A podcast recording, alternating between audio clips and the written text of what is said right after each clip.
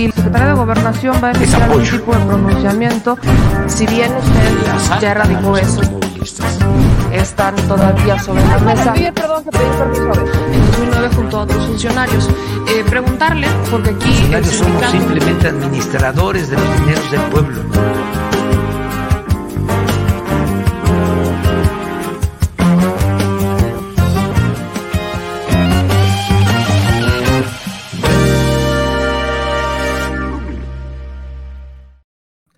Muy buenas las tengan y mejores las pasen. Bienvenidos sean todos ustedes, mis chilitos bellos de mi vida y de mi amor, en donde estamos en una mañanera más, mañanera del 5 de enero, miércoles 5 de enero, ya es ombligo de semana, parece, bueno, como todo inicio de año, pues, pues andamos que con la cuesta de enero, que la cosa no anda fácil, que, algunos andamos por ahí ajustándonos, que sí con los gastos, que sí, sí, que sí, no. Bueno, le digo, la cosa no anda, no anda para nada este, sencilla para muchos de nosotros, ni para muchos en el mundo. Tomemos en cuenta que, bueno, lamentablemente todavía estamos eh, en pandemia y que esto ha generado, pues, ciertos eh, problemas relacionados con la economía. Tenemos, por ejemplo, la inflación, que esto por supuesto, que es, que es cierta, que la inflación, claro que, este, que, nos está pegando a todos en el bolsillo, que estas medidas que ha tomado, por ejemplo, el Banco de México sobre las tasas, este, cuando uno tiene su crédito, pues definitivamente nos va, nos va a pegar a muchos, pero eso no es motivo para desanimarnos porque al menos en México, a diferencia de otros países, no nos endeudamos, voy a decir de nuevo, no nos endeudamos, damita, caballero, no nos endeudamos y este la cosa anda despacito. Ah, digamos que lentos pero seguros, lentos pero seguros.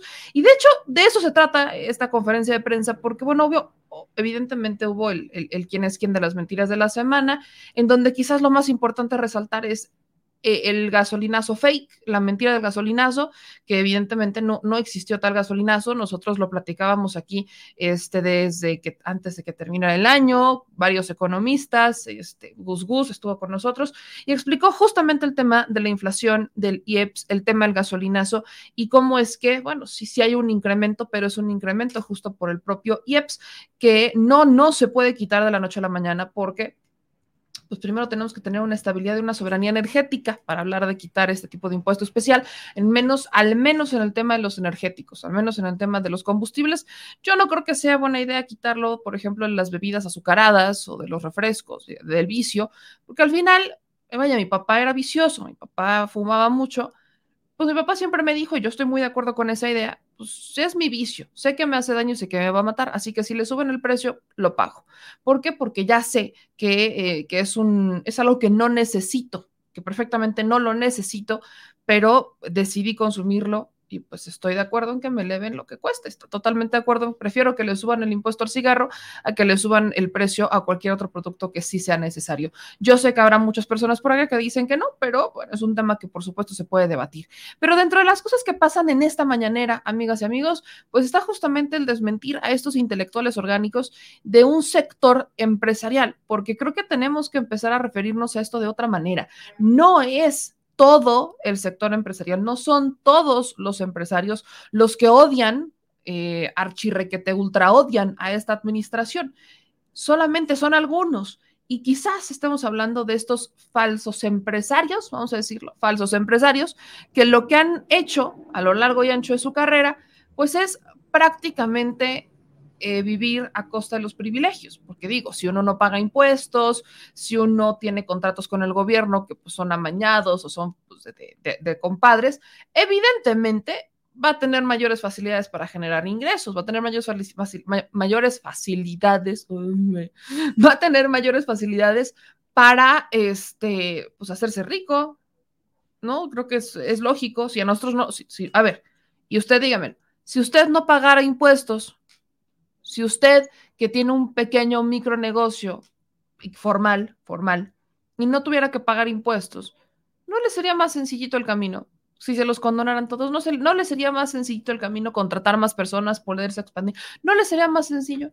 Pues es justamente eso, a ese tipo de empresarios nos referimos cuando hablamos de que existen algunos que están en contra de esta administración, porque no son todos, ya que el día de ayer hubo una reunión entre el presidente Andrés Manuel López Obrador y Carlos Salazar Lomenin de este grupo de empresarios en donde estábamos hablando de las inversiones. Hay un plan de inversión que se va a dar a conocer antes de que termine el mes de enero, en donde otra vez vemos que la iniciativa privada se sienta con el presidente al que más han tachado de comunista.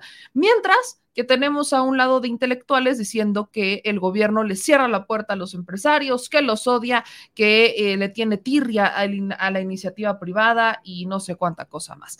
Pero además de eso, en esta mañanera el presidente, yo no sé por qué hacen eso los papás. O sea, ya, neta, sí, chido. ¿Por qué los papás siempre tienen que andar ventaneando a sus hijos?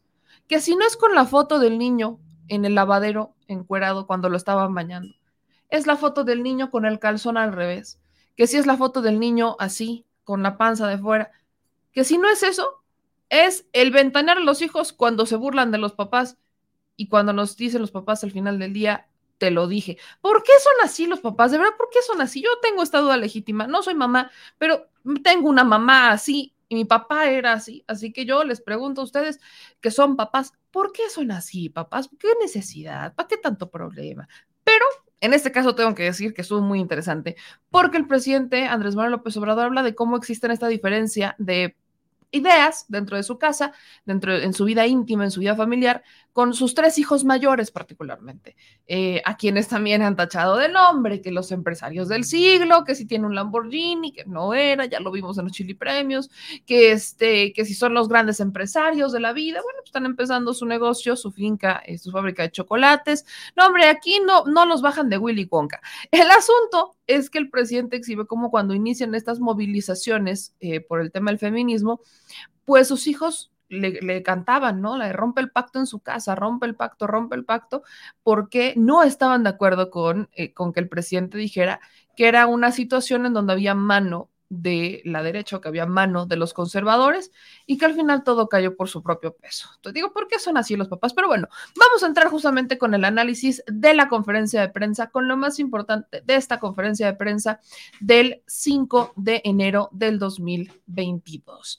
Y si usted tiene recomendaciones, mañana es el día de la rosca, mañana habemos cita terminando la conferencia de prensa más o menos como estas horas, 9, 9, 9 y media, vamos a estar allá fuera de Palacio Nacional en el Zócalo, para que usted y nosotros podamos hacer, vamos a iniciar una nueva tradición en esta familia del Chile, que es la chilirrosca. Así que acompáñenme el día de mañana ahí enfrentito de la plancha del Zócalo, bueno, en la plancha del Zócalo, enfrente del Palacio Nacional, a esta hora, para partir la rosca. Dejen en los comentarios la sugerencia de dónde podemos adquirir las roscas, que nos salga chido, que nos salga, este, que estén ricas y que podamos comprar varias para poder compartir con, con la gente que esté por ahí en el Zócalo, sean chilibanda o no sean chilibanda, vamos a compartir.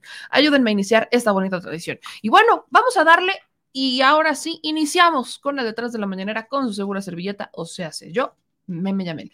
No se le olvide que es muy importante para nosotros que le den like a todos nuestros videos, que se suscriban y que activen la campanita. A darle. Primero, creo que vale mucho la pena que mencionemos en este quién es quién de las mentiras de la semana. Hubo una, hubo varios desmentidos eh, el día de hoy y uno de ellos tuvo que ver justamente con cómo es que se han dado las, las evaluaciones este, al presidente Andrés Manuel López Obrador. Este es un tema que va a ser necesario que insistamos mucho, porque aunque pareciera que no, estamos en una administración que sí tiene adversarios, quizás son adversarios mucho más mediáticos, más ruidosos, yo le diría, son más latosos, pero no son tantos.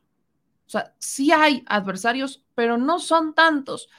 Tampoco es para minimizarlos ni subestimarlos, ya que podrán no ser muchos, pero ese es su poder económico. Y tiene una lógica. Volvemos al tema de cómo es que perdieron privilegios y evidentemente, pues venimos con una eh, oposición, si así le podemos llamar, de personas que eh, construían las políticas públicas basadas en lo que ellos necesitaban y no en lo que necesitaban las mayorías. Así que vamos a ver un pequeño fragmento justamente de este desmentido en donde, como pueden ver aquí en esta gráfica, se hace un comparativo de cómo está la evaluación de los presidentes.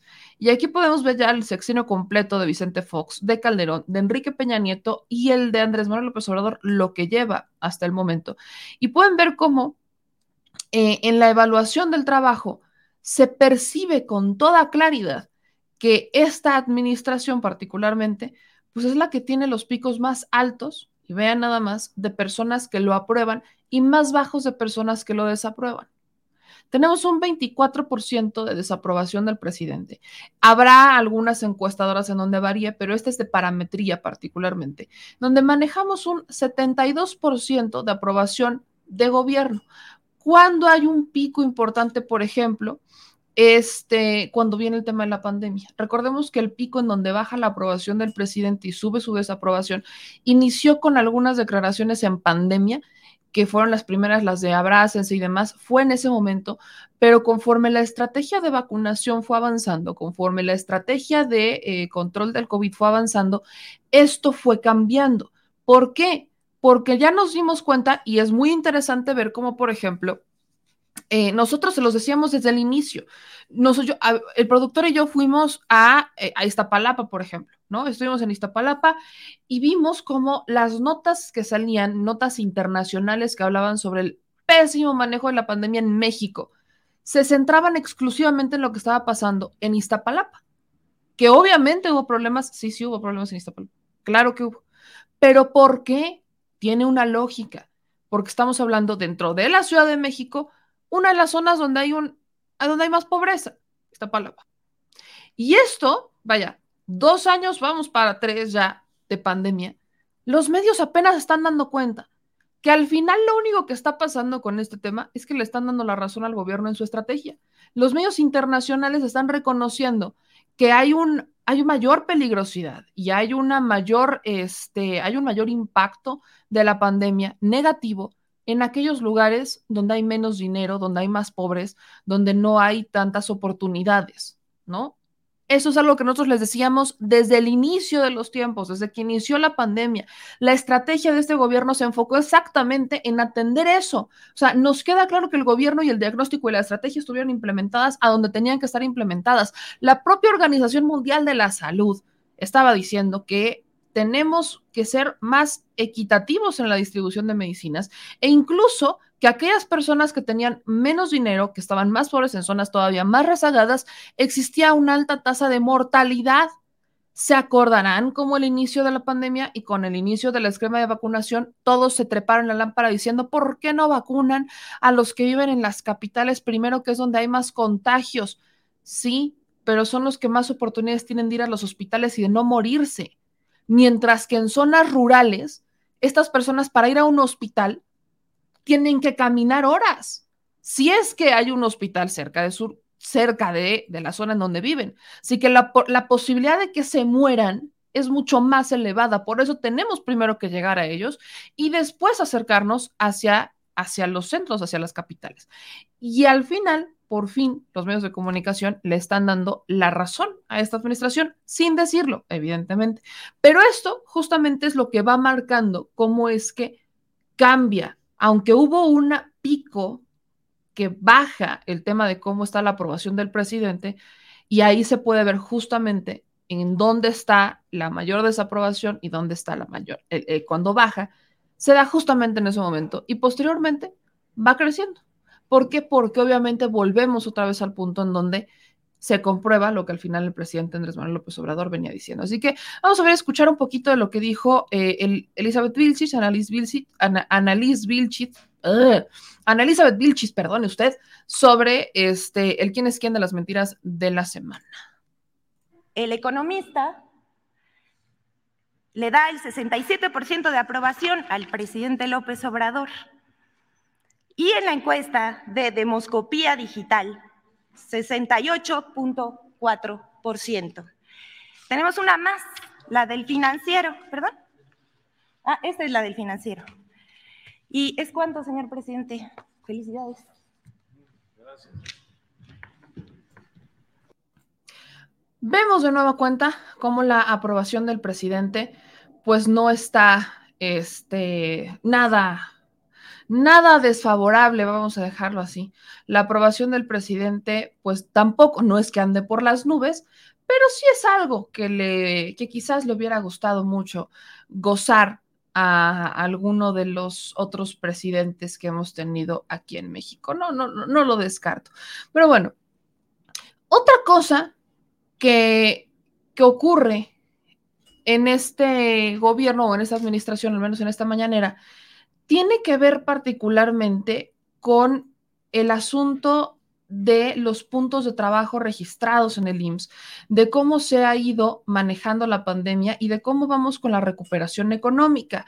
Este es un tema en donde, por supuesto, hay que insistir muchísimo, ya que recordemos que eh, pues, aquí se, se han dado ajustes con el tema de los empresarios, se busca eliminar el tema del outsourcing, es algo en lo que se está avanzando, pero hay que decirlo, Todavía no estamos en un punto en donde podamos decir que ya se eliminó el outsourcing. Hay incluso que mencionar que hay, hay empresas que prefirieron eh, despedir, prefirieron correr a sus empleados para no contratarlos por la buena, por la legal, sino que prefirieron correrlos porque ya no, no, no se les iba a hacer. Y hubo otros que todavía están incurriendo en el outsourcing, incluso dentro del gobierno federal. Recordemos que el gobierno federal y evidentemente los gobiernos estatales incurren mucho en la práctica del outsourcing y es algo que se comprometió esta administración a erradicar. ¿En dónde estamos viendo y en dónde se puede medir cómo va el avance, no solamente el tema del outsourcing, sino también cómo va el avance, el avance de empleo en tiempos de pandemia con cómo están las cosas en el IMSS, cuántas personas se han registrado en el IMSS, en el Seguro Social? Así que vamos a ver en ese sentido lo que menciona el presidente Andrés Manuel López Obrador. No eh, es eh, mm, preocupante en cuanto que en diciembre, ¿no? Se cayó el empleo. No, es una práctica para no pagar prestaciones, porque en enero ya vuelve a subir, ya lleva tiempo y pensamos, sí, pero hay otra todavía. Bueno, pero aquí está. Esos son todos los diciembres, mire.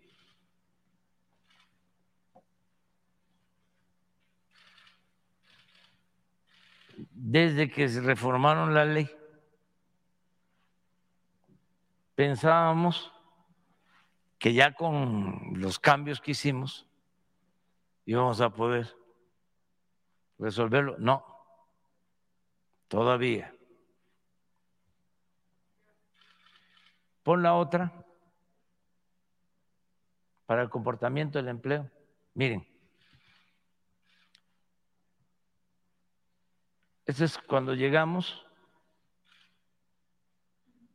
Aquí, aquí 20 millones 613 mil empleos antes de la pandemia. 20 millones 613. Se cayó a 19 millones 500 mil. Esto fue la pandemia. Estamos aquí en junio, julio del 20, y empezó a subir. Aquí también va, cayó, que es diciembre,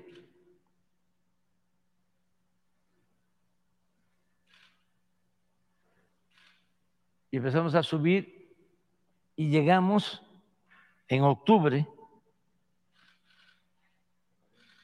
Este es histórico, octubre. Yo estaba eh, esperando llegar a 21 millones, que era histórico. La cifra. Fueron 20 millones 933. Y se nos caen 300, 300, más de 300 mil. Y quedamos en 20 millones 620.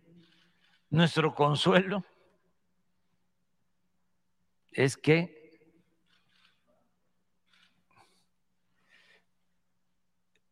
quedó arriba de cómo estaba antes de la pandemia.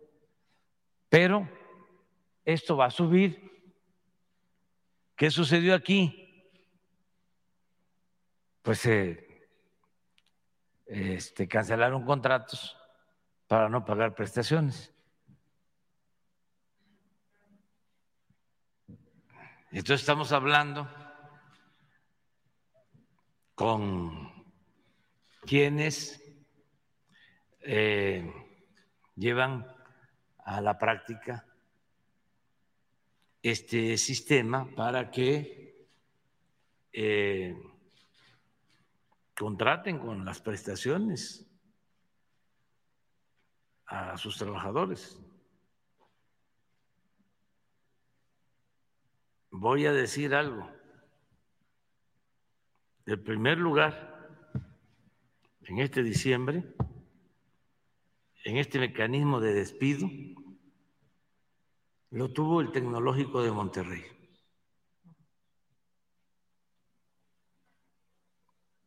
¿Y por qué lo digo? Porque quiero que se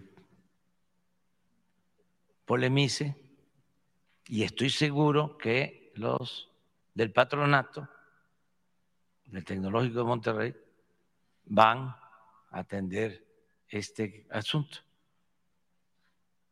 para que sus maestros, para que sus trabajadores no sean despedidos y luego recontratados.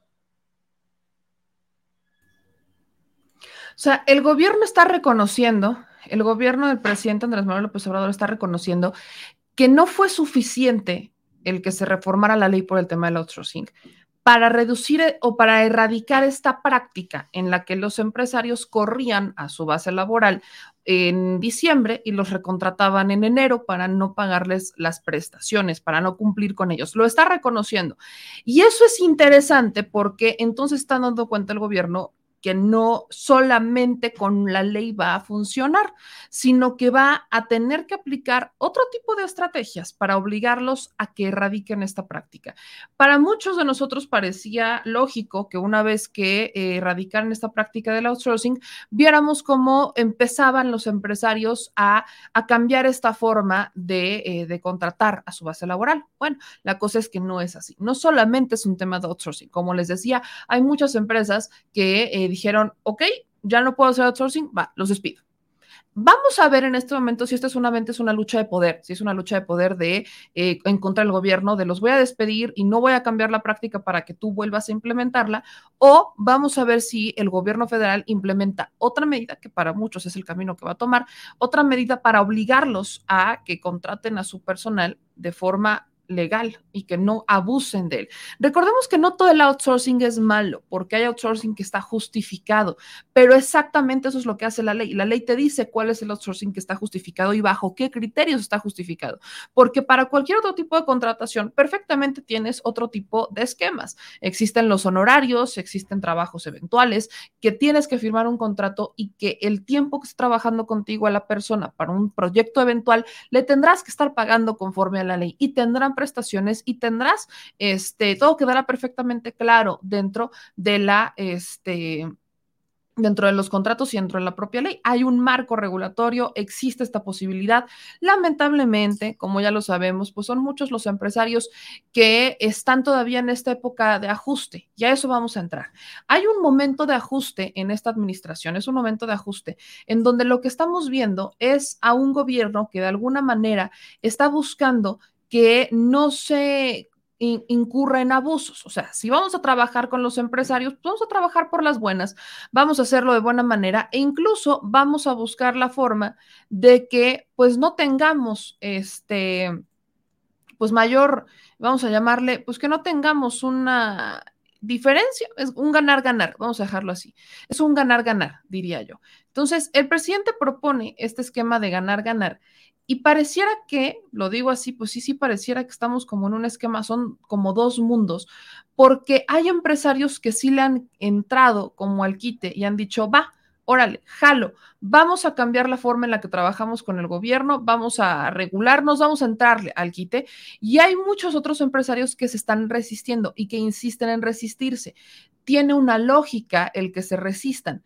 Y esa lógica es como lo decía al inicio, pierden estos privilegios, estos empresarios pierden el rumbo, pierden, eh, ¿qué se les eh, que se les dé permiso de no pagar impuestos, que se les condonen, tienen aparte altas deducciones para los que se quieran hacer pasar por filántropos y además tienen la posibilidad de eh, meter políticos para que sus contratos, sobre todo de obra pública, que son muchos en donde entraban, pues estos contratos de obra pública puedan entrar y les garanticen además a estos empresarios pues que van a tener van a tener negocio. ¿Esto qué hacía también? Bueno, dejaba afuera a muchos otros eh, empresarios que podrían perfectamente haber eh, eh, establecido un negocio con el gobierno y que podrían haber perfectamente este, hecho también muy bien las obras, ¿no? O incluso mejor. Pero los dejan fuera.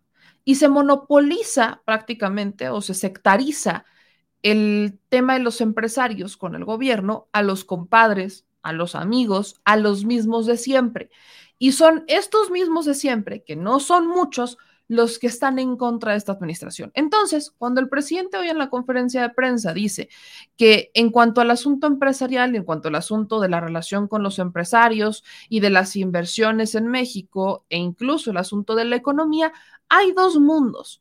Y está el mundo de cómo ellos se llevan con los empresarios y de cómo existe esta apertura con el sector empresarial. Y existe el de los intelectuales orgánicos, de los opinólogos de toda la vida, en donde dicen que esta administración está de mal en peor, que vamos en la patada, que estamos en el despeñadero, que ya nos fuimos, nos fuimos, nos fuimos y no regresaremos jamás. El peor escenario, el más trágico, lo están diciendo ellos. Así que estos son los datos que proporciona el gobierno federal para desmentir a estos intelectuales que, eh, pues pareciera que sin mayor argumento, están hablando de un mundo que está, es una media verdad, dejémoslo así lo que opinan los empresarios mexicanos. Y es muy interesante porque son como dos mundos. Por un lado, este, los intelectuales orgánicos y la prensa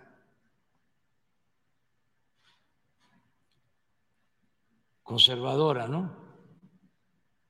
Eh, queriéndonos distanciar de los empresarios o este, cuestionando el gobierno, pero por el otro lado, los empresarios reconociendo de que se maneja una política económica eh, en beneficio de todos y en beneficio del sector empresarial. Ojalá y consigan la gráfica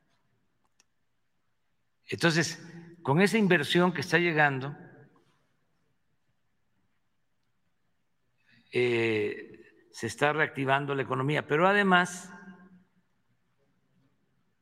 estamos apoyando mucho de abajo hacia arriba. No solo es lo que llega de arriba hacia abajo. Esta es confianza empresarial del sector manufacturero es de ayer.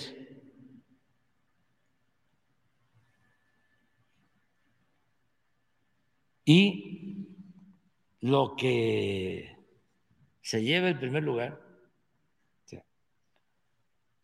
lo que compite con las inversiones que están llegando por el tratado, son las remesas. Ayer, antier, dio a conocer el Banco de México el dato sobre las remesas de noviembre. A ver si tienes el cuadro de remesas. Récord este año. ¿Se acuerdan que hablábamos de que en nuestros pronósticos íbamos a llegar a 50 mil millones de dólares? Pues no, vamos a pasar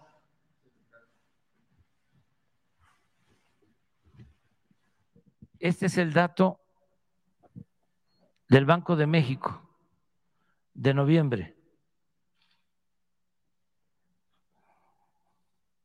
Hasta aquí, 38% con relación al año pasado, al mismo mes.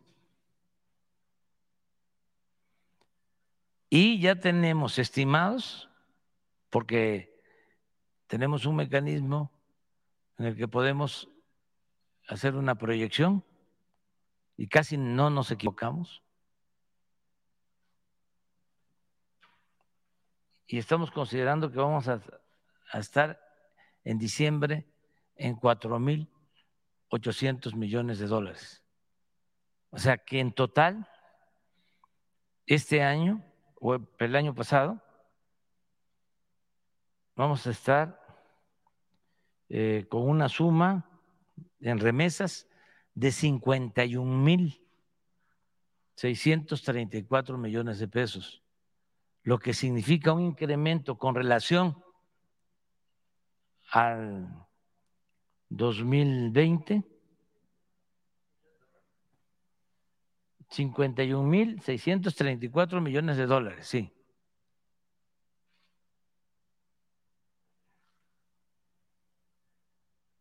Estamos hablando como de un billón doscientos mil millones de pesos.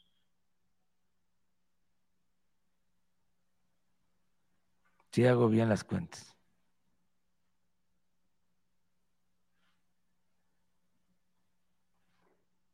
Esto es lo que aportan nuestros paisanos, los héroes, las heroínas.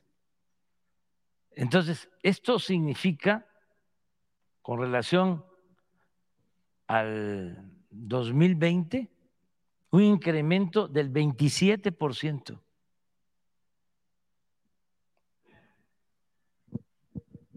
Hablando en términos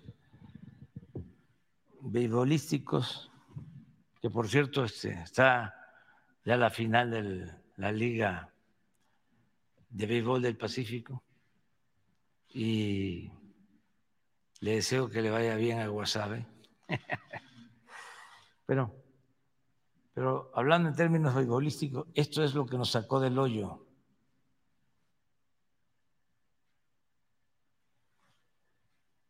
Esto llega a más de 10 millones de familias mexicanas abajo. Entonces, arriba es esa inversión que llega por el tratado. Abajo, esto más los programas de bienestar.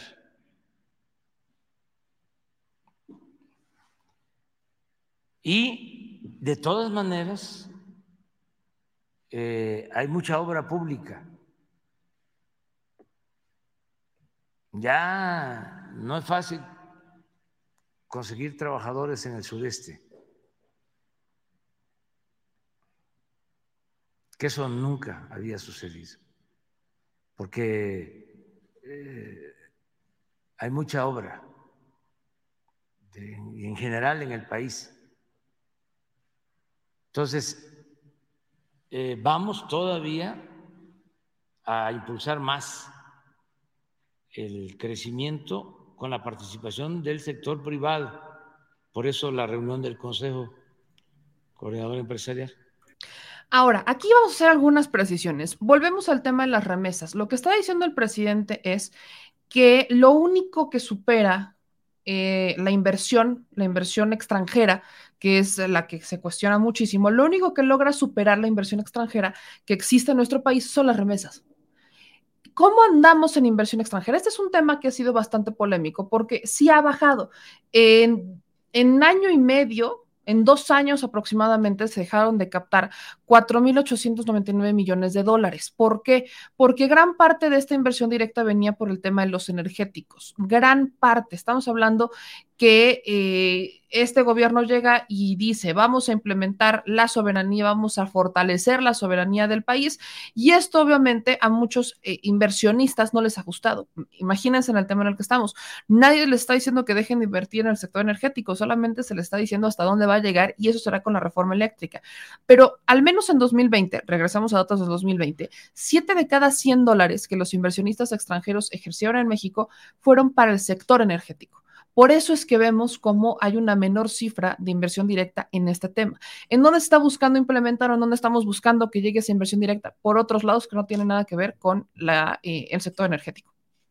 Honestamente, México está que si el turismo, que si este, vamos a meternos en el, el, Tratado de Libre Comercio, justamente ahí es en donde nos da oportunidades en el automotriz, por ejemplo, ¿no? En otro tipo de sectores que no sean en energético, pero aún así, México no trae una mala racha. De hecho, la mala racha se habría, eh, se rompe a finales de 2021. Es cuando hace unas tres, cuatro semanitas rompe esta racha que iba hacia la alza en los flujos de inversión directa cuando venía con ascensos. Y esto no lo decimos ni nosotros ni los empresarios, lo dice el Fondo Monetario Internacional. Durante el Fondo, el Fondo Monetario Internacional menciona que durante el 2022 la inversión directa, esta inversión extranjera directa en México, cayó un 4% a 545.612 millones de dólares, con lo que se revierte la tendencia ascendente que había iniciado en 2016. Eh, un tercio de esta, de esta inversión el 33.9% venía de Estados Unidos con un total de 184.911 millones de dólares. El segundo país con mayor inversión fueron los Países Bajos con 112.637 millones de dólares, seguido de España y Canadá con 88.430 y 30.664 millones de dólares, de acuerdo con los resultados que publicó eh, The Coordinated Direct Investment Survey del FMI, del Fondo Monetario Internacional, que se publicó hasta el jueves de la semana pasada. Estamos hablando del jueves de la semana pasada. A pesar de todas estas incertidumbres, el incremento de la inversión este, extranjera directa está extremadamente relacionado con el incremento promedio anual de los últimos cinco años. El total de la inversión extranjera directa se incrementó en 2.2 billones de dólares. estamos hablando de un 6% al menos entre 2019 y 2020. Y estos mayores incrementos también se registran en otros países. Estamos hablando que eh, en jurisdicciones, por ejemplo, con un bajo cobro de impuestos, como lo son los Países Bajos, Luxemburgo, Hong Kong, Singapur e Irlanda, permanecían en el top como inversionistas y como receptores de inversión y continúan siendo los, este, los destinos atractivos para diferentes tipos de inversión, incluidas las canalizadas a través de las entidades de propósito especial, como son filiales creadas por matrices en países de conveniencia y esto lo explica el Fondo Monetario Internacional. Pero fíjense el dato, jurisdicciones con bajo cobro de impuestos son las que presentan pues el mayor, los mayores países están en el top de receptores de inversión. ¿Qué es lo que no quiere un empresario? Pagar impuestos. Entonces, si en México relajáramos las medidas hacendarias, si en México eh, dijéramos no vamos a cobrarles impuestos o vamos a moderarnos con los impuestos que les cobramos a los empresarios, tendríamos una mayor inversión directa. Está, está estrechamente relacionado el tema de la inversión directa con los impuestos que se están ejerciendo. Y México era uno de esos paraísos para muchos este, empresarios en donde podían perfectamente venir a, a poner sus negocios y México les permitía todo, incluso a costa de la salud de los propios mexicanos. Entonces yo estoy de acuerdo en que se implemente una estrategia en donde, vaya, vamos regulándonos si queremos inversión extranjera, sí nos interesa, pero el tema del tratado, que es justamente donde dice el presidente, como hay un tratado, hay privilegios fiscales que se les dan a los países con los que se firma el tratado y eso es lo que ha permitido captar inversiones de Estados Unidos y Canadá, por ejemplo. México es uno de los países que más tratados tiene con otros países y es a través de esos tratados que se está buscando eh, que lleguen empresas de otros países. Pero evidentemente México va a seguir implementando una estrategia de control fiscal de finanzas sanas, además de que déjenme decirle que este también es un dato interesante, la Bolsa Mexicana de Valores eh, cierra el 2021 en su mejor nivel desde hace nueve años. La plaza bursátil mexicana ha rendido mucho más que la de Brasil, por ejemplo, que está en un terreno completamente negativo. Ese es un tema sano. Ese es un tema sano. El incremento de la Bolsa Mexicana de Valores, por supuesto que contrasta con otras en el mundo, y estamos hablando que cierra con su mejor rendimiento desde el 2012, al posicionarse en, las 51.238.2 unidades, con un alza del 16.27% en lo que va del 2021, frente a un avance visto del 17.88 desde hace nueve años. Los analistas explican que esto se debe a una corrección tras una fuerte volatilidad que se sufrió evidentemente el año pasado por la pandemia y que la recuperación de los sectores económicos y el exceso de liquidez en los mercados globales han afectado a tal grado que tengamos un comportamiento positivo este, en nuestra bolsa mexicana de valores, en al menos los, las líneas con los índices de Wall Street, debido a la recuperación generalizada, sobre todo en los sectores que se vieron más afectados por la pandemia, que es el consumo discrecional, por ejemplo. También hablan sobre estímulos monetarios que han generado una alta liquidez en los mercados y un tercer elemento son los reportes trimestrales positivos de las empresas. Y esto lo están, eh, esto lo explica, por ejemplo, eh, un analista de Banco Base, que es Carla Bajos. Así que sí, las cosas no, tan, no andan tan mal. Efectivamente, no habrá una inversión extranjera directa como nos encantaría, tiene un porqué, pero también hay que decir con toda honestidad que al menos pues estamos viendo que aunque es difícil superar los tiempos del 2021 y que no tenemos muy así como grandes expectativas durante el 2022 por las por la inflación y demás, pues la, el consenso de los analistas por la Asociación Mexicana de Instituciones Bursátiles estiman un alza promedio del 7.62% que podría llegar a unos 56.446 puntos para el cierre del próximo año. No, no, no es como que podamos este, superar tanto el 2021 con un alza tan grande, pero tampoco vamos para atrás. Así que está rindiendo nuestra bolsa y les digo, la cosa no anda tan grave como muchos la han, querido ver. El asunto es que justamente el presidente hace mención de esto en, eh, en la conferencia de prensa cuando pues dice que la, la, medición que él tiene o la medición en la que él se puede basar para ver que las cosas no andan mal es en el pueblo y que el pueblo está feliz. Y ahí podemos entrar en debate cuando, para ejemplificar la felicidad del pueblo, pues el presidente hace referencia a los cohetes, a los, eh, a los juegos pirotécnicos y demás. usted sabe que yo soy Tim Pedro Miguel en este caso, yo soy Tim Pedro Miguel en este sentido, pero el presidente cuenta esta anécdota de cómo él, él mide que las cosas no van tan mal y no las mide en los términos económicos que le acabo de explicar, que a veces poco entendemos, sino que la mide en los términos de felicidad del pueblo de México. Escuchamos lo que dice el presidente sobre este tema particularmente. Las comunidades, que la gente está alegre.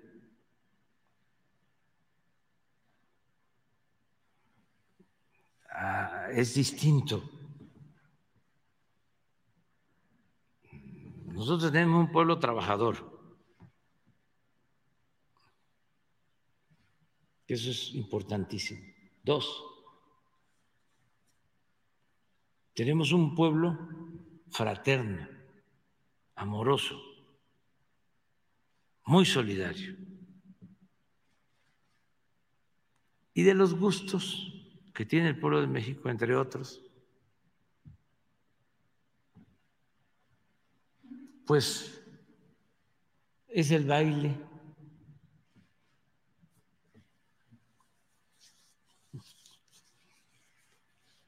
Y otros gustos que producen alegría.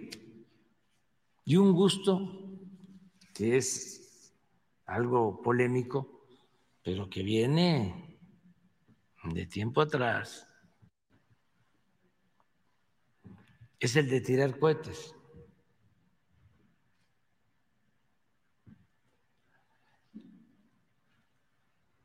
los días de fiesta. Eh, por ejemplo, viene uno llegando en el avión en la noche al Valle de México y eh, fuegos artificiales. Pero en la ciudad porque en esta ciudad hay barrios, hay pueblos originarios. En esta gran ciudad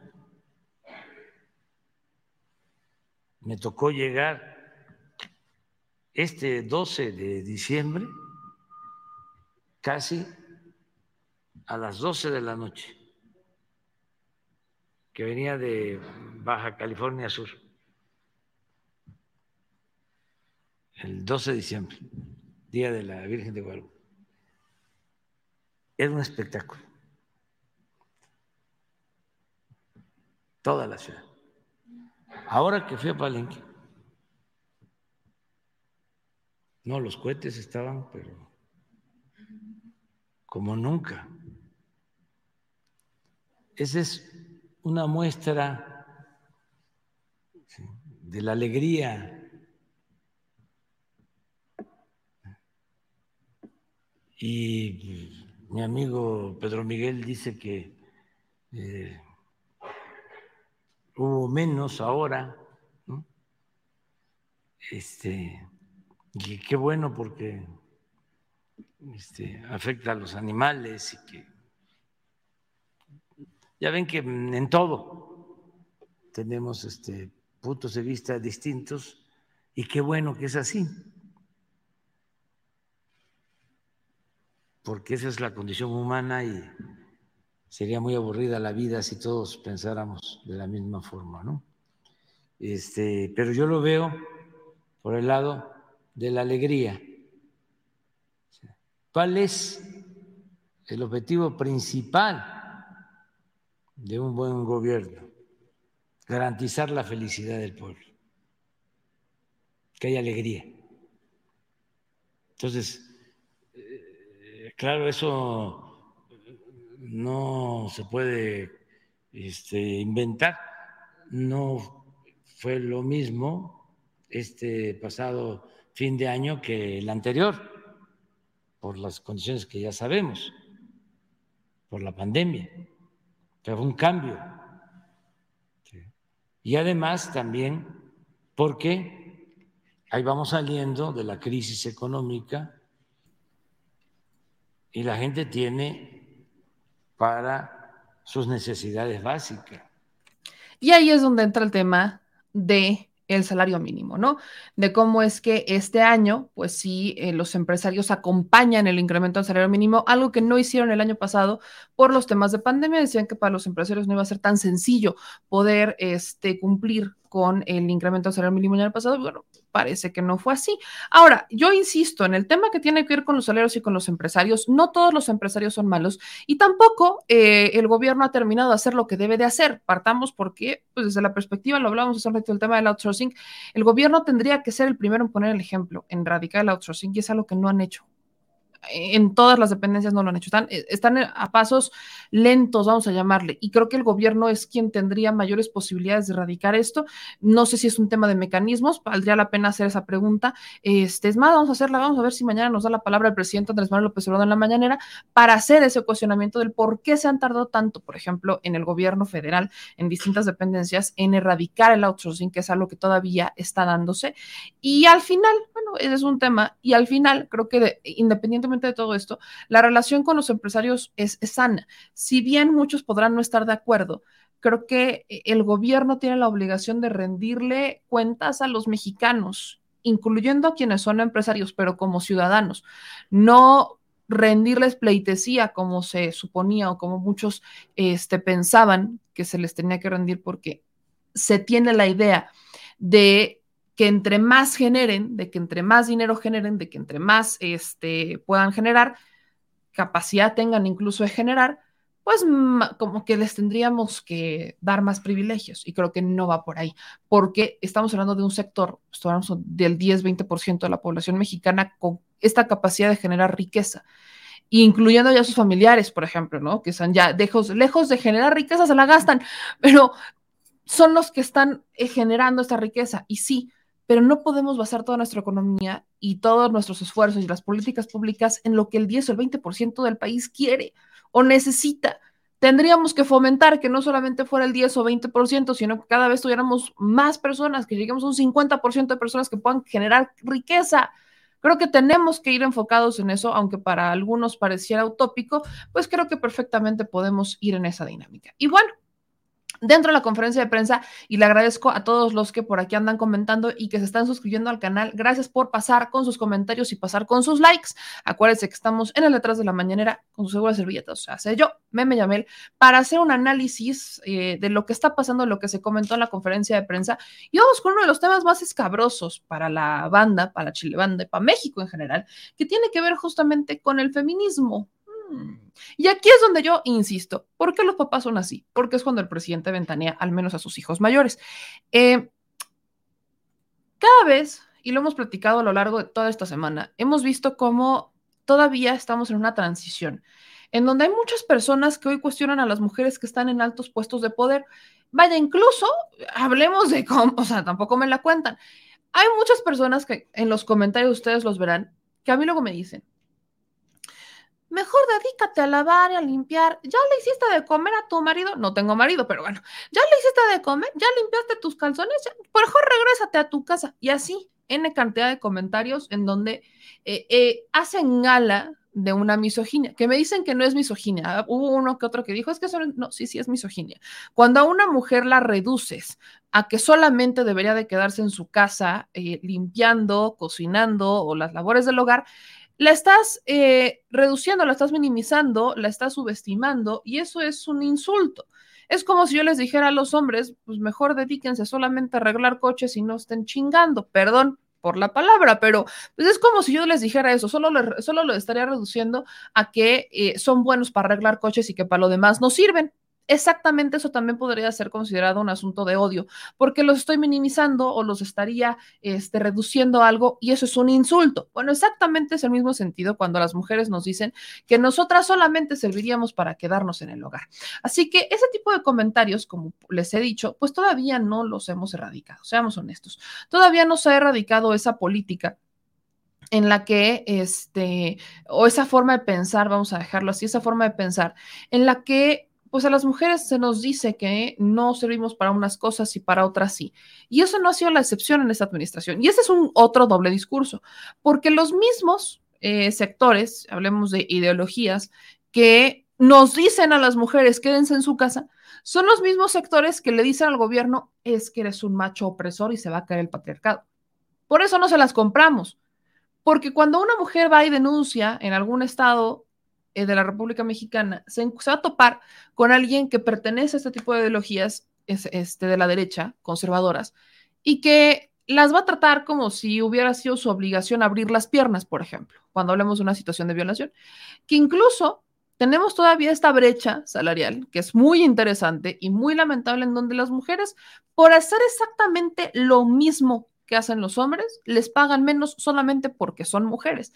Y gran parte de esto tiene que ver con políticas que no tendrían solamente que resolverse y no necesariamente resolverse con más cosas o más leyes en favor de las mujeres, sino también a favor de los hombres, porque hay un tema que apenas está debatiendo y que considero muy importante en el Poder Legislativo, que tiene que ver con los derechos del papá. ¿Por qué a una mujer le podrían pagar menos por desempeñar exactamente el mismo cargo que un hombre? Porque eventualmente es mucho más probable que una mujer deje su puesto de trabajo por alguna emergencia de su hijo en la escuela, algo que el papá no haría de forma recurrente, tradicional, ¿no? Es una concepción que, por supuesto, se ha ido modificando y ya vemos que ya no es tan así, pero como política empresarial y política generalizada, parece que todavía existe esta percepción de que, y, y todavía se da, que la mujer es más propensa a dejar su puesto de trabajo para ir a atender labores o emergencias de la casa. En el cuestión de los fines de semana, por ejemplo, es más probable que un hombre pueda sacrificar un fin de semana con su familia para ir a trabajar o salir de viaje para algún trabajo que una mujer. E incluso en los temas de cambiar de residencia, es más probable que un hombre sea capaz de cambiar de su residencia y que se lleve a toda su familia, a que una mujer cambiar esta residencia y que se lleve a toda su familia. Y este tipo de cuestiones hacen que pues le descuenten sueldos. Evidentemente no está como en una lista, ¿eh? no, no está como en el contrato. Eso no pasa en los contratos.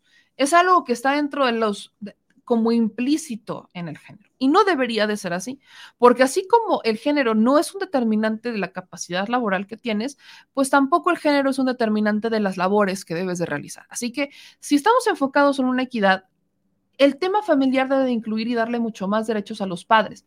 Por ejemplo, cuando nacen los hijos, pues también los padres requieren un tiempo para estar en familia.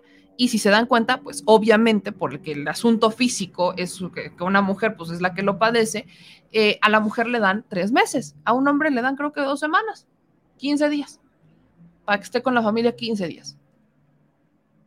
y eso se ha ido reformando, porque antes impensable. Pero que hay, por ejemplo, de si papá tiene que, eh, si, hay papás solteros, por ejemplo, esa concepción de que a veces los cambiadores, ¿no? Para cambiar el bebé solamente están en los baños de mujeres, pues que los hombres no pueden cambiar el pañal de sus hijos. Las labores de la familia también le corresponden a los hombres. Y cuando logremos empatar que así como las labores empresariales y, la chamba también le corresponden a la mujer, también las familiares y las del hogar le corresponden al hombre. Cuando logremos equiparar eso, vamos a terminar obligando a las empresas por la propia necesidad, y es algo que estamos viendo ya pasar porque las nuevas generaciones vienen con un chip muy distinto, pues las empresas van a tener que empezar a decir, bueno, pues es, es que es igual de probable que un hombre no, no, no, se cambie de residencia porque su esposa está trabajando y no va a dejar de trabajar, a como es igual de probable que un hombre tenga que salir por alguna emergencia familiar y ese ya no es un determinante para que yo le pague más a un hombre que a una mujer.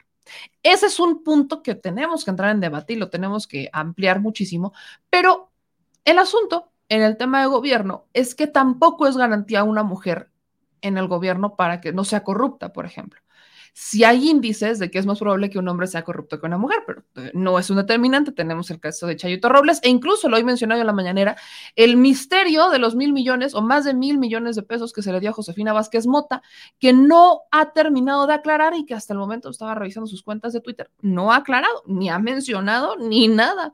Y ella se le ha preguntado y se le ha preguntado y naranjas naranjas. No sabemos, no sabemos qué pasó con esos mil millones, ni sabremos a esas alturas. Eh, no es que me resigne, es que se le tiene que seguir cuestionando a Josefina, pero faltará mucho para que nos diga.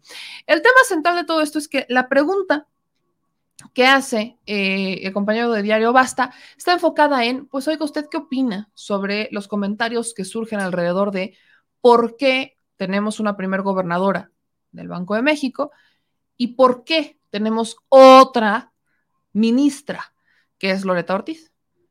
No puedo creer que exactamente en estos tiempos en donde son los mismos que están diciendo rompe el pacto, rompe el pacto, el presidente no rompe el pacto, son los mismos que a espaldas están diciendo, pues, ¿por qué queremos más mujeres que se vayan a su casa a lavar trastes? Es por eso que la hipocresía la hipocresía se huele, se huele. Así que escuchen lo que el presidente Andrés Manuel López Obrador pues menciona al respecto de estos nada sanos, pero ya, ya conocidos comentarios en contra de las mujeres y cómo aquí, viene lo interesante, ventanea a sus hijos, porque al final la razón, les digo, ¿por qué son así, papás? La razón se la dio el tiempo.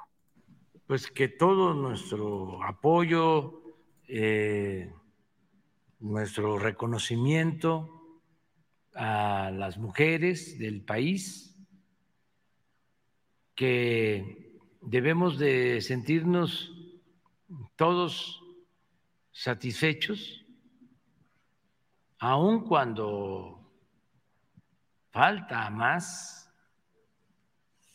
pero se ha avanzado eh, en la reivindicación de los derechos de las mujeres. Se ha avanzado.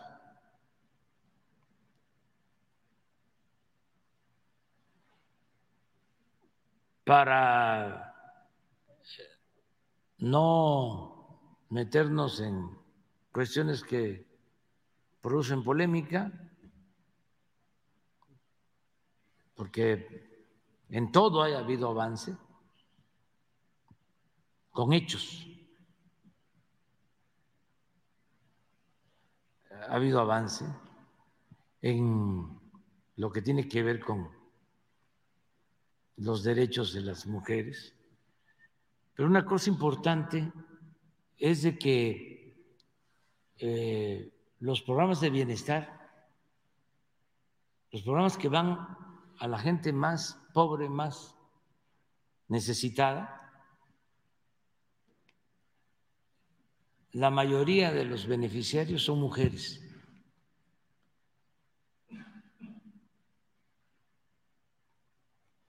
Porque eh, esto tiene un significado especial.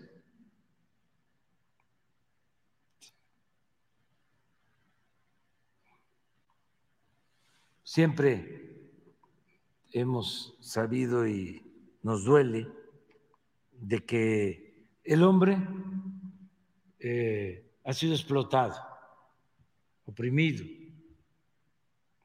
pero la mujer más.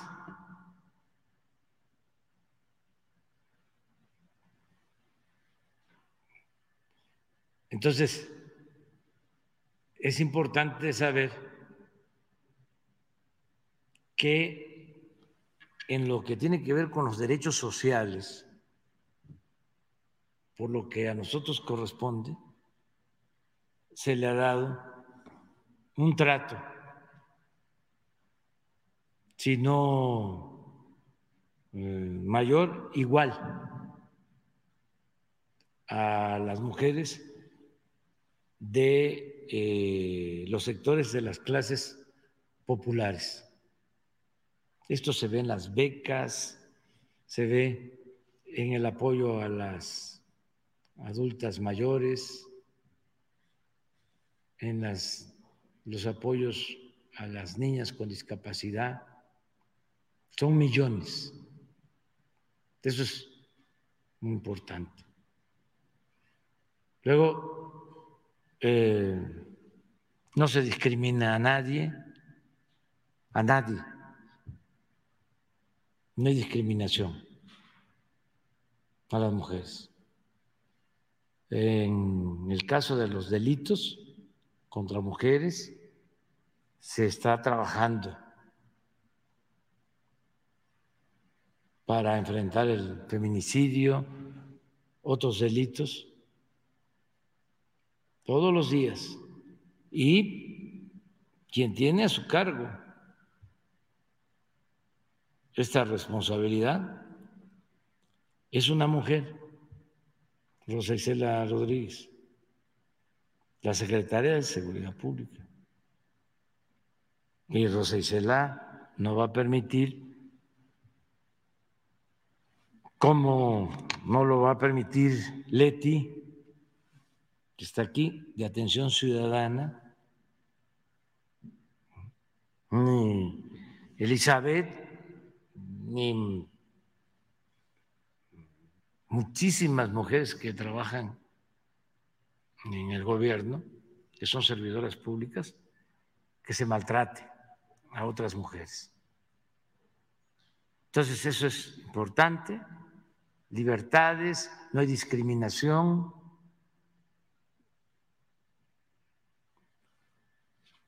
Y los espacios públicos políticos, que lo dejé a lo último porque no es eso solo lo que eh, debe de prevalecer en cuanto a derechos de mujeres. No solo son los cargos, sino el bienestar, la justicia. Pero también en eso en el gobierno, mujeres. Ahora lo que mencionas es realmente importante, el que ya haya más mujeres en la Suprema Corte. Nunca se había propuesto a eh, mujeres como ahora para eh, ser ministras. Nunca. Estoy seguro, ¿eh? Me puedo equivocar, pero no creo. Lo segundo, lo que la em,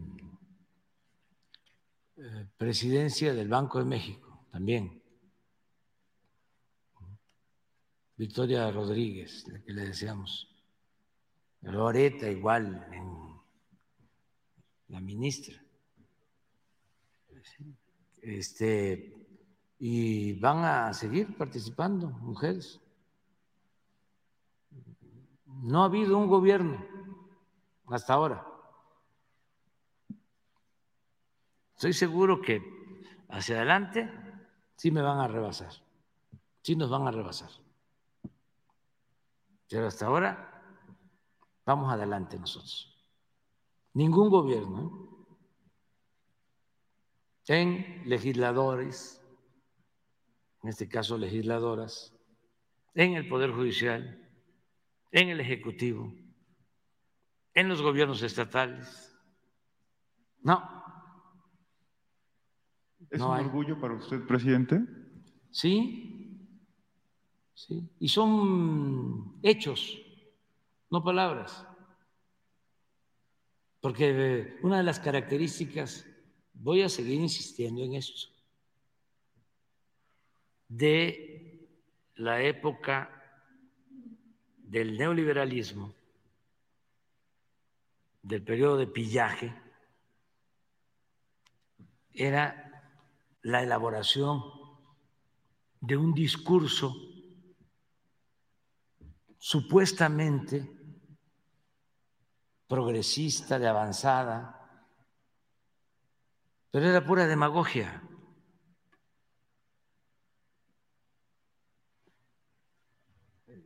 con términos nuevos. Hay un término ahora que lo usan mucho, que es para decir que uno le tiene afecto a alguien. Empatía. ¿Cómo usan lo de empatía? Pues es, creo yo que es simpatía, ¿no? Pero es empatía. El otro, el ¿qué? Resiliencia.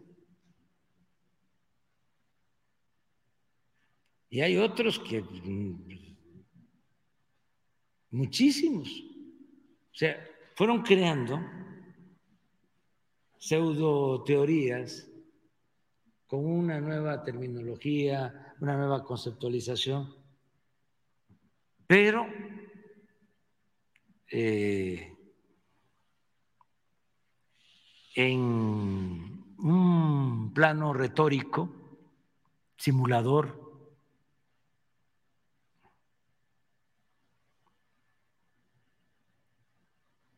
Entonces ya no es así, ya es otra cosa.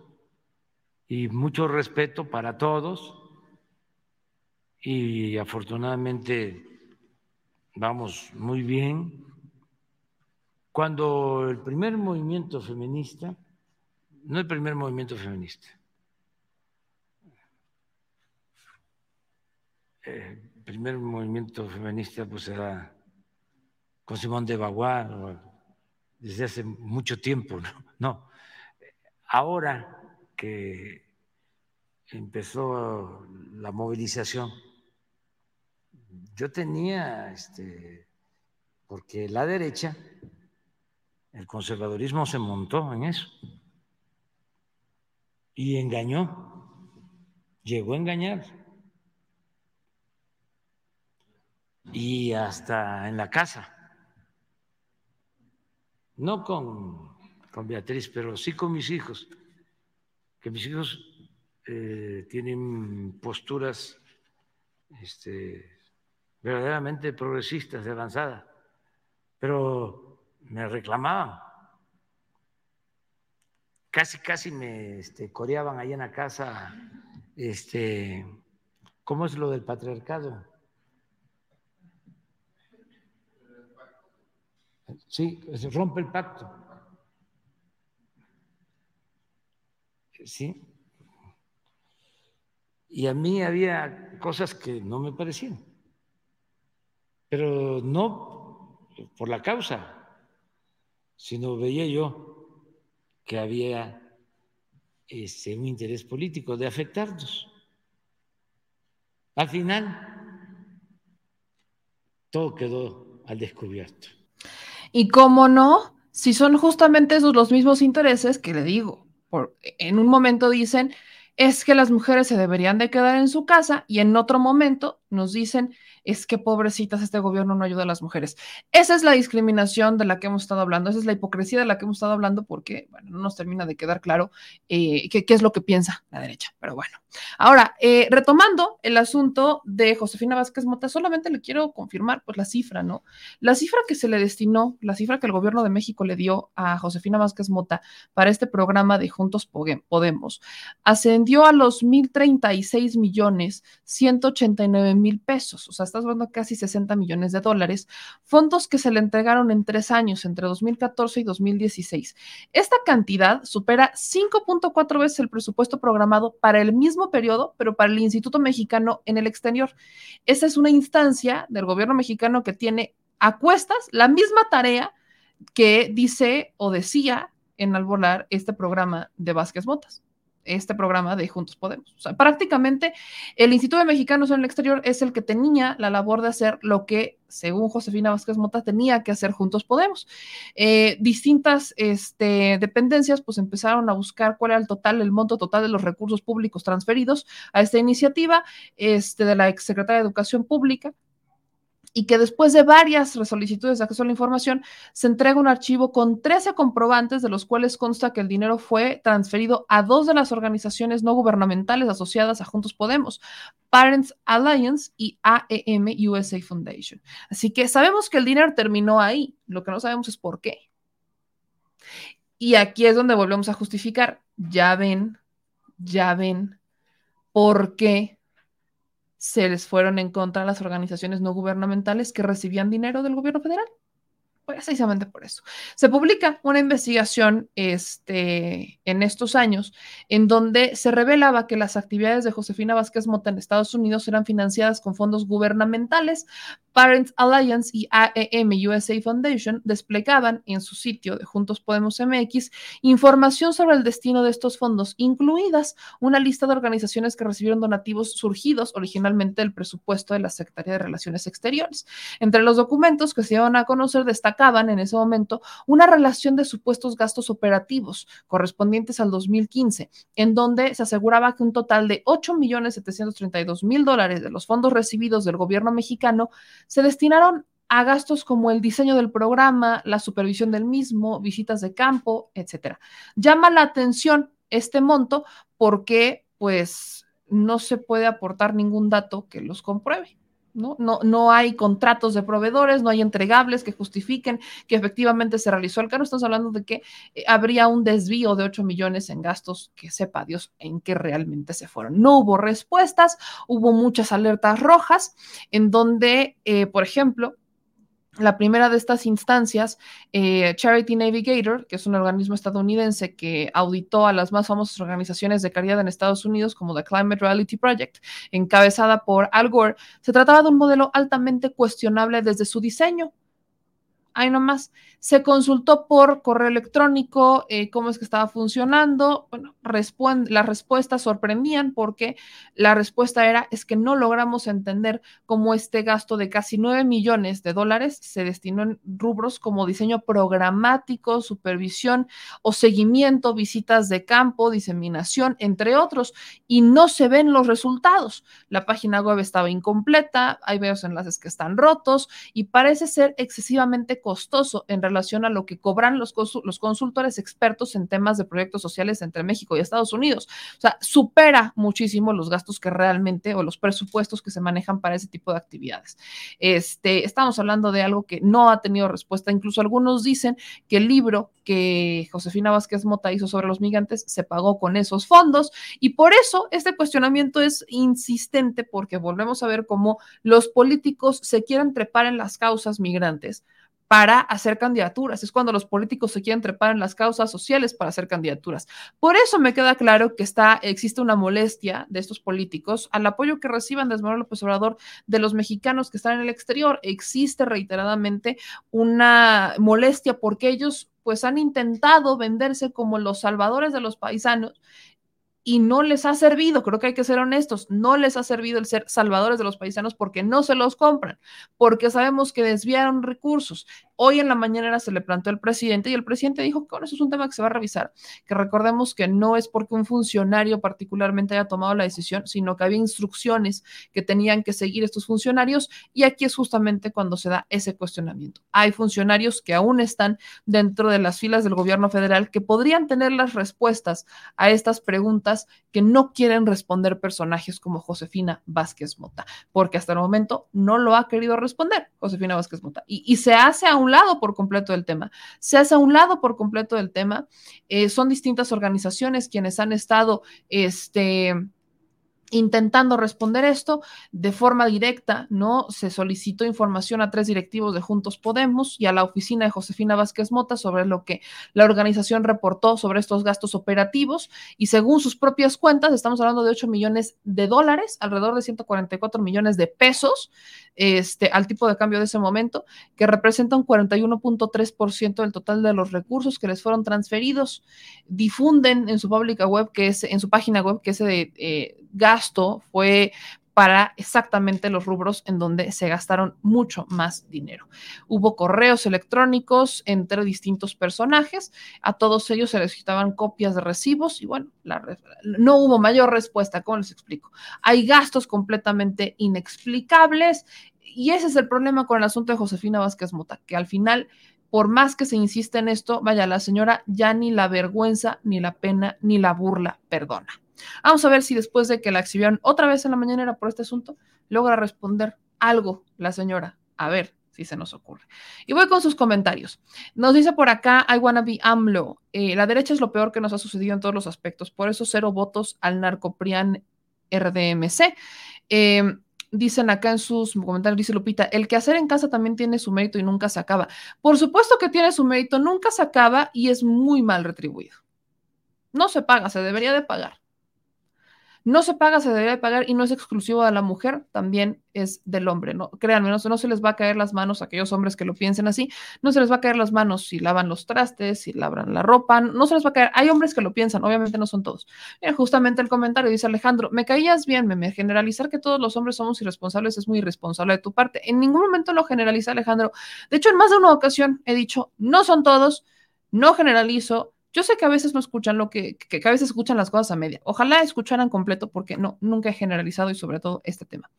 Este, dicen aquí en sus comentarios, Utilizar ese tono al hablar para hacer mofa de quién es misógino contigo o quién te dice que algo no te gusta es totalmente clasista. Aguas con tus firmas y sí tengo derecho a opinar también. Con todo, claro que tienes derecho a opinar, mi querido Valen, pero el tono que uso, el que tú piensas que es clasista, pues el que sería clasista eres tú, mi hermano, porque el tono que uso nada tiene que ver con clasismo. El tono que uso es un tono de burla, es un tono de mofa. Si tú piensas que me refiero a un grupo social en particular, creo que te estás equivocando porque la ignorancia no tiene, no, distingue de clases sociales, mi querido Valen. Aguas también con sus comentarios y todos tienen derecho a opinar. Bienvenida sea la nueva este, opinión. Eh, tampoco me les fui encima a los mecánicos, Ángel Vite, tampoco me les fui encima a los mecánicos. Dije que así como muchos hombres o algunos hombres eh, decían que las mujeres solamente servíamos para estar en la casa y que eso era misógino, que exactamente sería lo mismo si yo dijera o si yo los redujera a que solamente los hombres sirven para arreglar coches. No es así. Hay hombres que trabajan de eso, hay hombres que eh, lo hacen muy bien, pero no solamente son buenos en los coches, por ejemplo. Hay hombres que no son buenos en los coches. ¿Me explico? Hay hombres que no son buenos en los coches. No es un tema de misoginia, no es un tema de, este, de reducirlos a eso. Hice la alusión al tema para que entendieran del otro lado cómo es el ejemplo del por qué es misógino reducir a las mujeres a que solamente servimos para quedarnos en casa. Es como si yo los redujera a que solamente sirven para arreglar coches y no es así y se alusiona a eso. Si no se entendió así, espero que ahora sí ya se haya entendido. Mariana dice, yo tengo un tema que quisiera que se plantee en la mañanera. ¿A qué hora te puedo ver en el Zócalo? Pues Mariana, como lo he dicho desde ayer, mañana vamos a estar este, en el Zócalo porque mañana hay partida de rosca, hay partida de rosca y vamos a estar como en este horario entre las nueve, nueve y media de la mañana. En cuanto termine la conferencia de prensa, por ahí vamos a andar para transmitir en vivo el detrás de la mañanera y partir la rosca. Eh, dice, ay, todos tienen derecho a opinar independientemente de la ortografía. Ahora, si les molesta tanto, hagan lo que hizo el PRIAN RDMS, apoyar la educación. Eh, Eddie, gracias, Meme Yamel, por tu resumen de análisis. Tengo que dejarte, viene mi otra clase. Un abrazo y suerte en tus clases, mi querido Eddie. Este, aquí en otros comentarios nos dicen, este, a ver, voy con, a ver si alguien aquí hay de Facebook. A ver, Rafael, saluditos, muchas gracias por la información. Saludos. Aquí, aquí Leo nos dice en sus comentarios, así, con las manitas arriba. Eh, porque luego dicen que no leo los comentarios de Facebook, pero es que luego no los veo.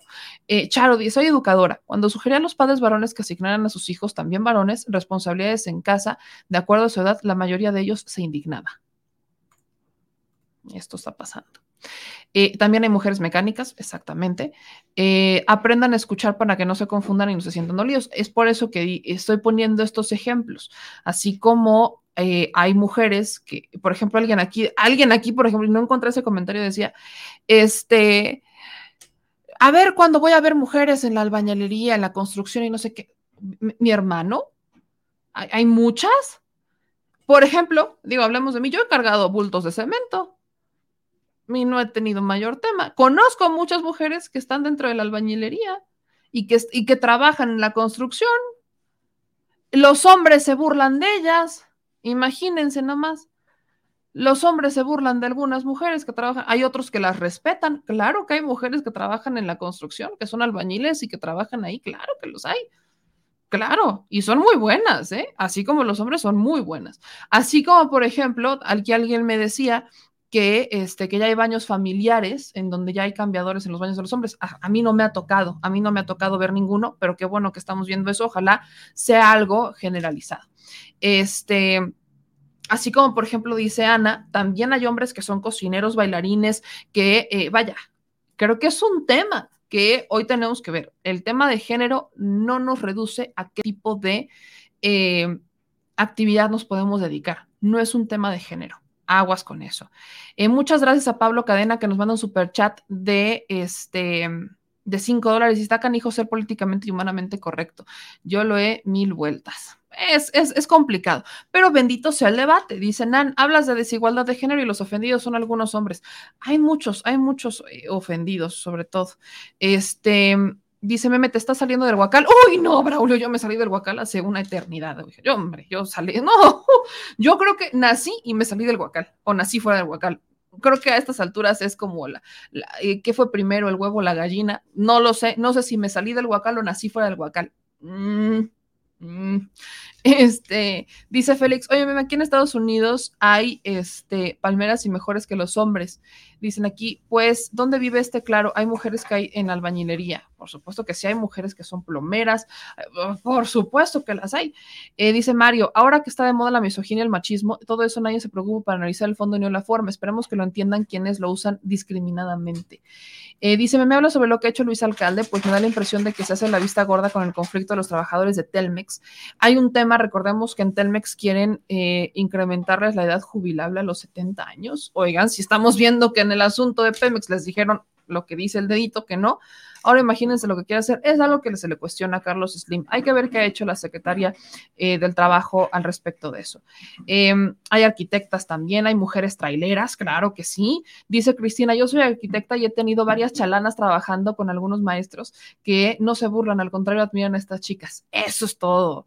Em, esos no son hombres, es el temor de ser macho menos. Si cambian papeles, pues lavan eh, pañales, pueden lavar platos y demás, aquí nada de, masculinidades frágiles. ¿eh?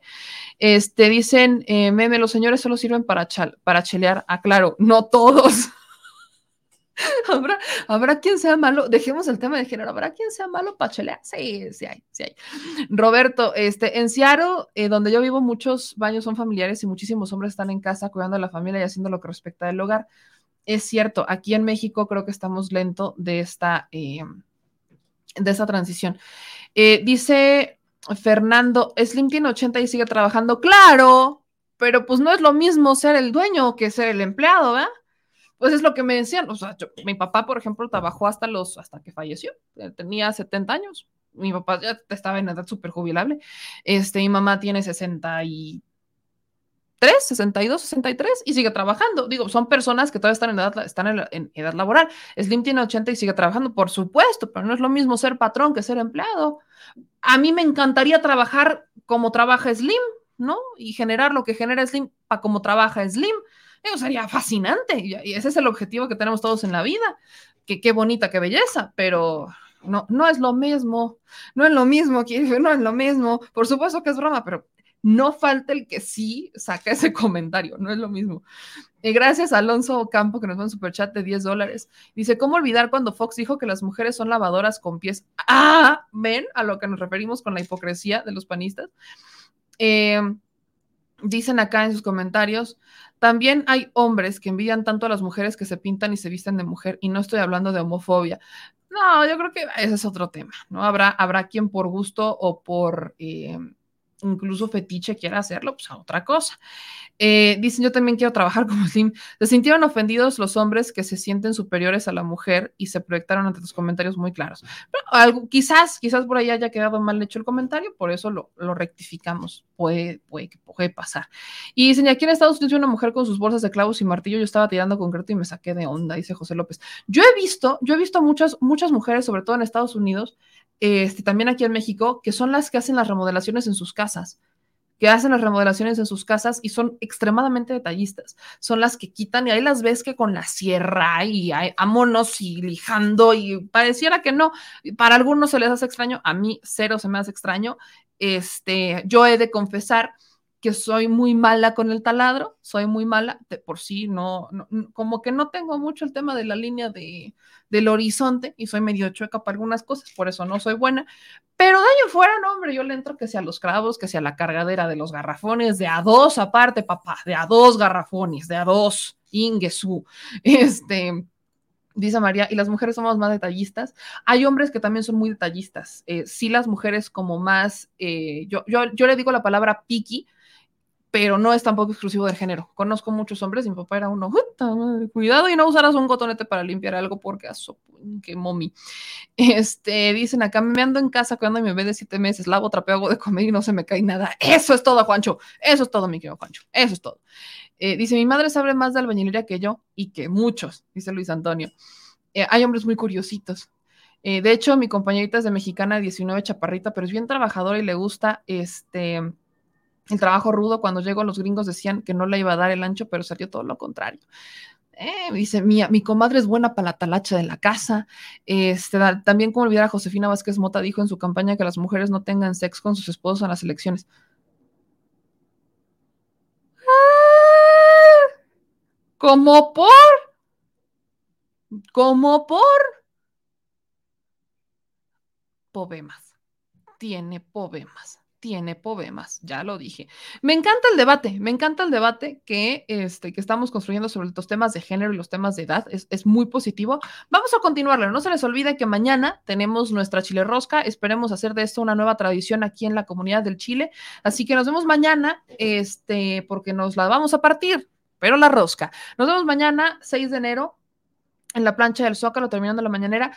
Quienes nos quieran o quienes me gustan ayudar, se los voy a agradecer infinitamente porque no nos vamos a dar abasto, espero que no nos demos abasto, así que échenme la manita, este, quien nos quiera echar la mano ahí, que quién va a partir la rosca, quién la va a repartir, quién la va a partir y quién la va a repartir, este, vamos a generar ahí un, al menos que estemos una horita, una horita que podamos estar ahí en la plancha del Zócalo conviviendo para partir la rosca, para escucharlos, para platicar quienes quieran hacer denuncias públicas, entrenle, mañana le vamos a dar una tradición muy bonita que empezamos a construir a partir de mañana y ojalá, ojalá lleguemos a ese punto, lo dije ayer y lo repito ahora, en el que tengamos una chilirrosca que llegue hasta el récord Guinness. Ya me vi, papá, ya me vi, mamá, en el récord Guinness, la chilirrosca única e inigualable año con año. Qué bonita tradición. Nos vemos mañana a todos ustedes y no se les olvide que hoy de nuevo tenemos programa a las 9 de la noche. Va a ser cortito, se les advierte, porque como mañana y mañanera, pues uno tiene que intentarse dormir temprano.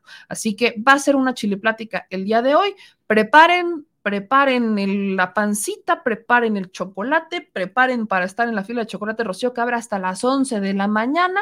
Prepárense porque la cosa viene sabrosa. Y también nos vemos ahorita en unos minutos en Sin Censura con mi querido Vicente Serrano y con mi querido Ramiro Padilla Tondo para la mesa de análisis, que también vamos a andar ahí en unos 20 minutos, 25 minutos aproximadamente. Hoy es día muy interesante previo al Día de Reyes. Usted ya hizo su cartita y si no la ha hecho, acuérdese que los perritos del metro están haciéndola de ayudantes de los Reyes Magos. Se las tienen que mandar por correo. Si todavía no lo han hecho, hagan paro con eso.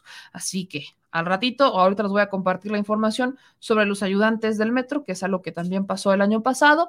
Nuestros ayudantes de los Reyes Magos, los peluditos que ha rescatado el metro de la Ciudad de México, ahí andan. Nos vemos en la noche, les mando un beso muy grande, gracias a todos y acuérdense de la chilirrosca mañana. Un beso, adiós.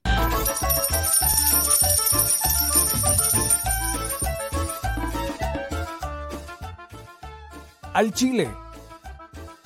Recuerda que una forma de apoyar nuestro proyecto e impulsarnos a generar más y mejor contenido es a través de los superchats en nuestras transmisiones en vivo.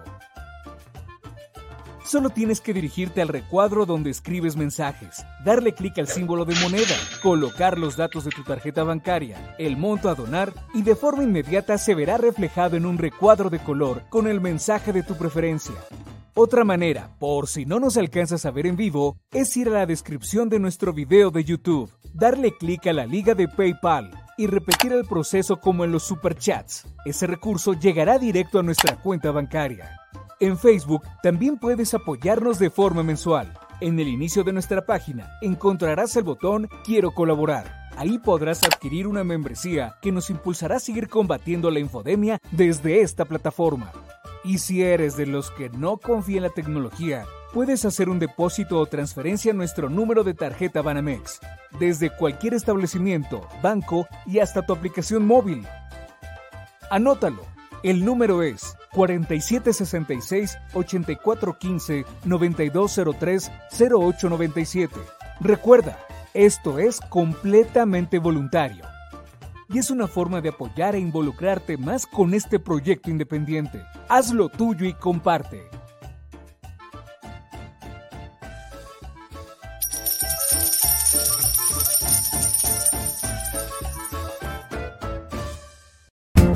Y la Secretaría de Gobernación va a emitir algún tipo de pronunciamiento, si bien usted ya erradicó eso, están todavía sobre la mesa. perdón, que pedí permiso. En 2009 junto a otros funcionarios. Eh, preguntarle, porque aquí... somos simplemente administradores de los dineros del pueblo.